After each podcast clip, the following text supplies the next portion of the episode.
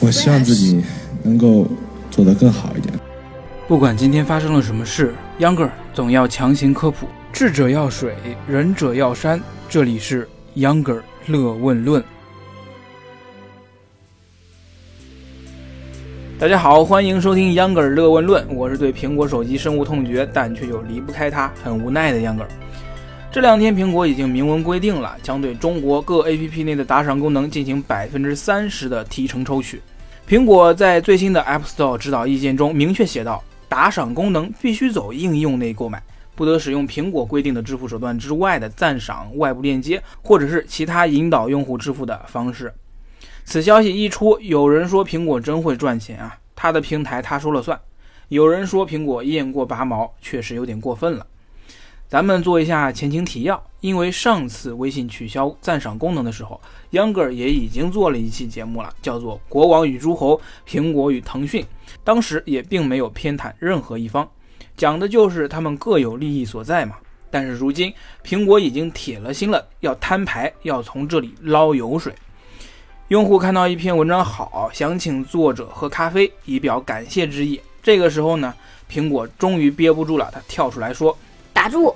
作者发表文章的那篇杂志还是在我们的印刷厂印的，我没有功劳也有苦劳。来，先给我喝三分之一杯。”打赏作为中国互联网的本土化产物，已经成为内容创作者的重要收入来源。有数据显示，在微信的八亿用户中，约有百分之十曾经使用过打赏功能。其中半数人每月花费五到十元进行打赏，而与微信打赏相比，直播领域的打赏更为丰厚。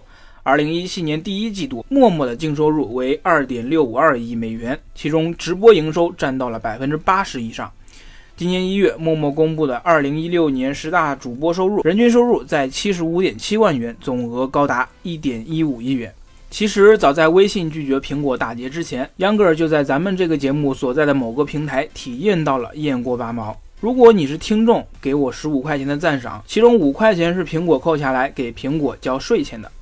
当然，像网络电台、直播平台这样的 APP，因为用户赞赏功能用的多，而且他们自己也想赚点钱，所以不想给自己惹麻烦，一早就把自己划入了良民的行列。在苹果正式提出对打赏抽成以前，陌陌等直播平台就已经接受了苹果方面提出的渠道费，用户充值与打赏早已采用苹果支付通道。可以说，苹果的这个新规定对于直播平台的影响并不大。即便是平台的部分收入被拿走，平台还可以把这份压力转移到主播身上，这就是所谓的取财有道吗？杨哥从这里闻到了资本家剥削劳动者的味道。相对于直播平台，文字内容传播平台显然是一开始就想尊重内容生产者的，但是如今也分成了两派，一派归顺，一派叛逆。归顺的诸如知乎、今日头条，自折三分，为保生权；叛逆的有如微信，干脆在 iOS 平台取消了这个功能。但无论什么动作，没人能伤得了苹果半根毫毛。于是苹果变本加厉，如果你不配合，休怪他停你更新，让你下架。这事儿发生之后啊，网友的愤怒指数直线飙升。要说以前发生在实体世界的一些事件，网络的舆论作用可能没有那么大。但是关心苹果这条新闻的用户可是都在网络上啊！现在网络主流舆论认为苹果店大欺客，一下拿走内容供应者三分之一的赞赏费，确实不近人情，吃相很难看。其中包括终极果粉罗永浩，这次也因为言论要再次出现在杨哥的节目中了。他说打赏是对内容贡献者的馈赠，不是 APP 官方卖东西赚钱。苹果再这样不分青红皂白、傻帽似的乱抽成，迟早会被抵制或者是收拾。没办法，这件事秧歌现在是不可能向着苹果的了。但是说多了呢，有人就会说你是民族主义。他们说苹果就是好啊，不想用你就可以用安卓机嘛。他们还会说，即使现在最好的手机换成是中国的，也会出现这种情况。到时候你也跳出来喊吗？当然喊。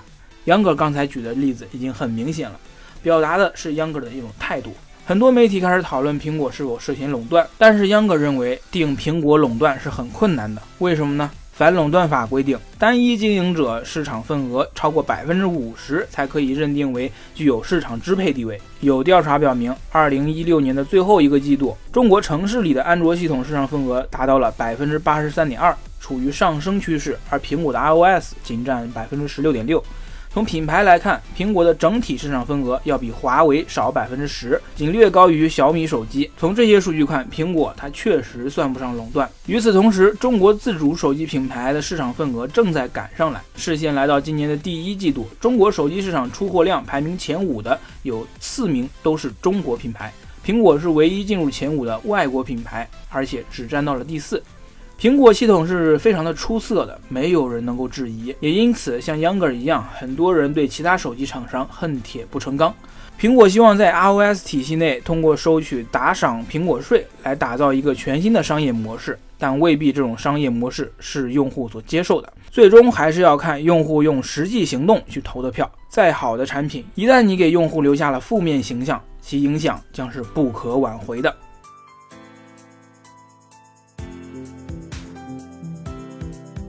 好了，本期节目到这儿就结束了。如果您觉得节目有意思，欢迎订阅、评论和分享。如果您觉得节目还有待提高，也请您在评论里提出批评，这些都是对我最大的支持。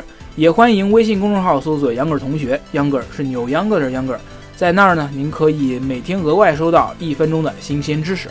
非常感谢您的收听，我们下期节目见喽。